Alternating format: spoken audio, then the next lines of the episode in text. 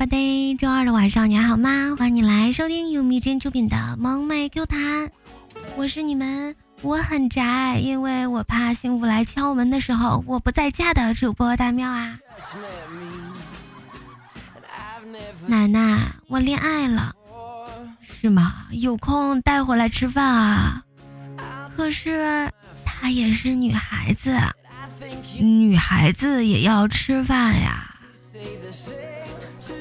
如果自己的孩子是同性恋，想象一下的话，你会怎么样做呢？一个匿名网友回答道：“当某一天孩子一脸局促地站在我面前，小心翼翼地说出藏了许久的话的时候，我会怎么办？我想，我大概会认真地看他一会儿，然后说：周末叫那小子来家里吃个饭吧。”我下厨，他还要面对这个世界汹涌的狂风暴雨。我希望我不是那风雨的一部分，而是一把伞。我受过的教育、学过的知识、经历的风浪、走过的路，都让我可以尽力举着这把大伞，平静而不动摇地保护他们成长，成为更好的人。我负责教会你去爱人，而不是限制你去爱什么样的人。感情若来自于父母的控制，只会让一切变得更糟糕。你有你的星辰大海，我站在岸上，目送你踏入征途。这个三观真的好正啊！小的时候啊，我爸妈吵架，我妈往外一走，我爸就掐我，我一哭，我妈就回来了。小的时候啊，腐女爸爸骑自行车，腐女站在后面，特别威风的那种，指挥着爸爸各种超车。他爸爸也是配合的十分卖力啊，过于投入，以至于腐女早就摔了下去。他还沉浸在超车的快乐里，直到后面的叔叔骑车追上他，说：“你闺女掉了。”我小的时候。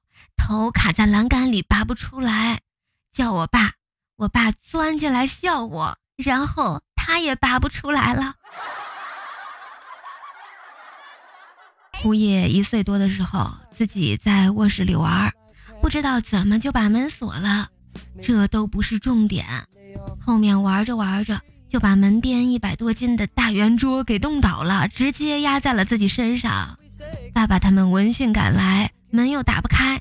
还好门上有窗户啊，于是他爸爸非常敏捷地从窗户上跳了下来，踩在了圆桌上，留下圆桌下差点被压死的枯叶。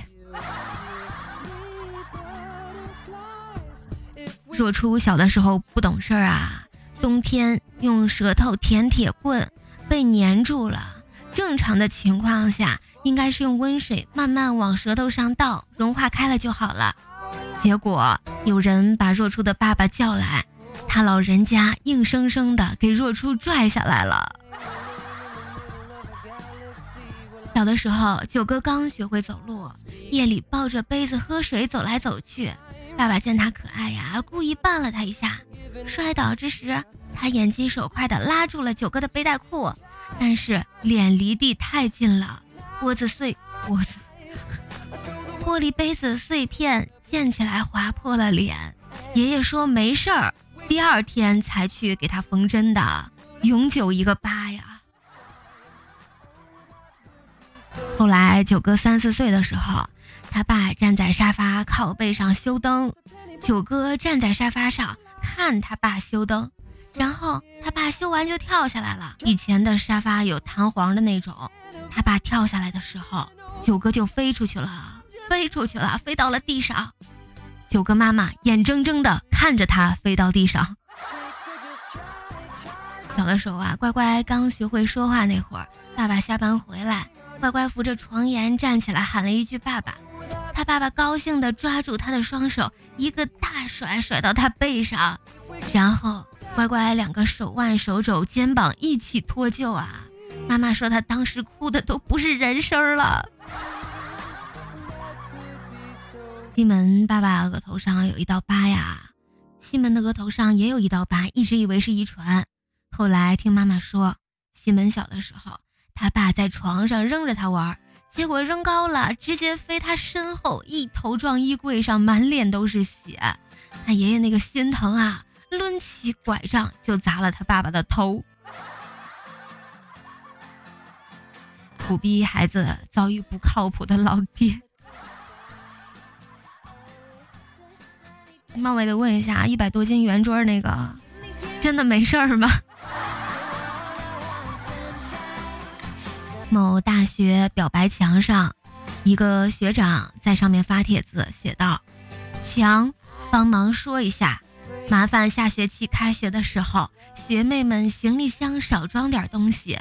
学长只是想认识一下你，不是想把命搭在楼梯上。”姐妹说：“想泡妞就得看看你体力怎么样啊，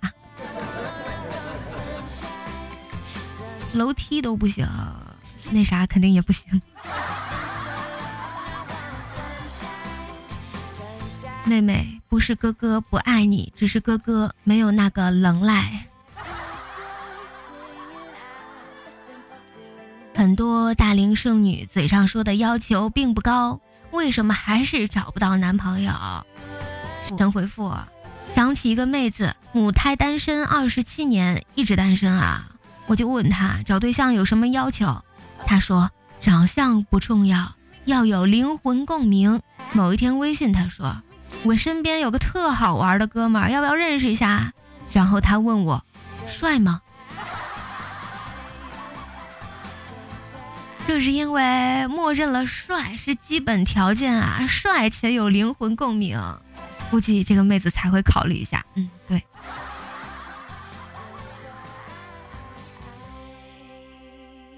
帅是第一位，灵魂契合是关键，有钱是重点，三者缺一门儿都没有。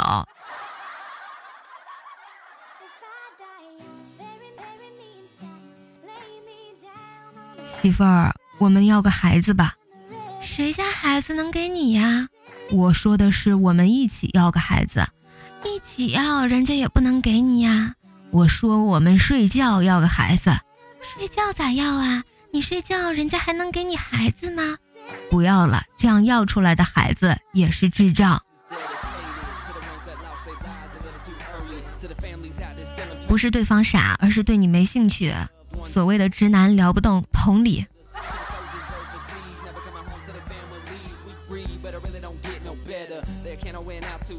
我妈如果能把逼我的劲头用在她自己身上，我觉得我早就是富二代啦。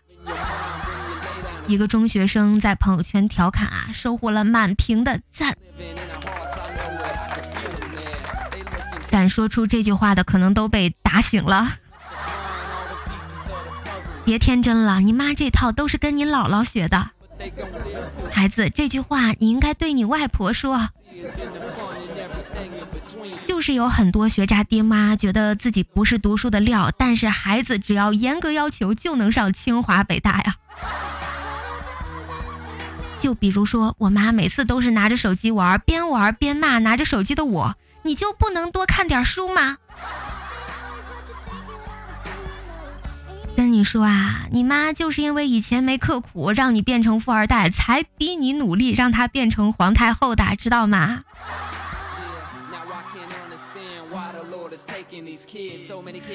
这个道理就是，他是富二代的话，还能看上你爸吗？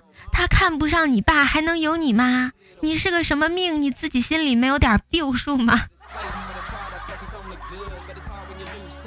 哎，好伤感。一个困扰我多年的疑问啊，我究竟是长镜子里那样，还是前置摄像头里那样？我知道肯定没长成各种美颜相机 APP 里那样，但是镜子里的我怎么讲挺好看的，前置摄像头里的我真的没眼看呀。前置摄像头说：“别装了啊。”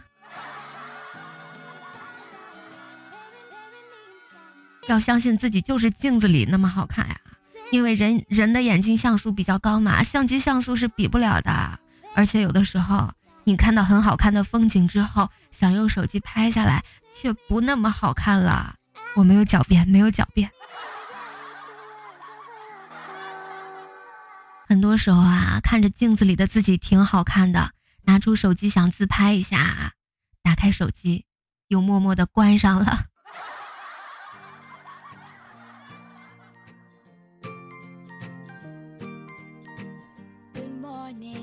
你被认为是学生，不是因为你小，而是因为你土。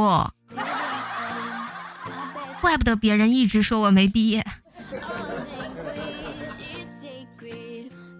九哥姑姑的舅妈要过六十大寿啊，于是九哥邀请自己男朋友去。男朋友对九哥发微信说：“我管你姑姑的舅妈叫什么呀？”九哥说：“不管就不管呗，那么凶做什么？”中华汉子博大精深啊！以前我在我妈妈肚子里的时候，妈妈想把我打掉。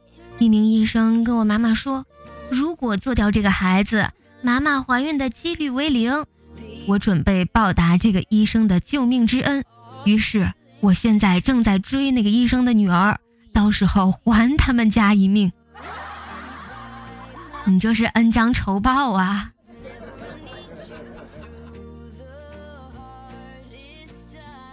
昨晚跟老妈睡，忘了关窗户了。早晨起来鼻子不通气，突然听见客厅里老妈得意洋洋的跟老爸说：“我半夜起来就觉得冷，一看闺女窗户没关，就赶紧回咱屋睡了，还好没感冒。”绝对不是亲生的。亲爱的小耳朵们，本期节目到这里就要告一段落啦，大喵也要和你说再见啦。如果喜欢大喵的声音，别忘了 APP 主页搜索“白大喵呀”，点击关注，还可以收听到大喵的更多专辑哦。点击订阅可以第一时间收到节目的更新推送提醒。如果你对大喵一日不见如隔三秋，想我想的不行的话，别忘了加入本喵的粉丝群三七六七七八四五九。欢迎带着段子进群来撩，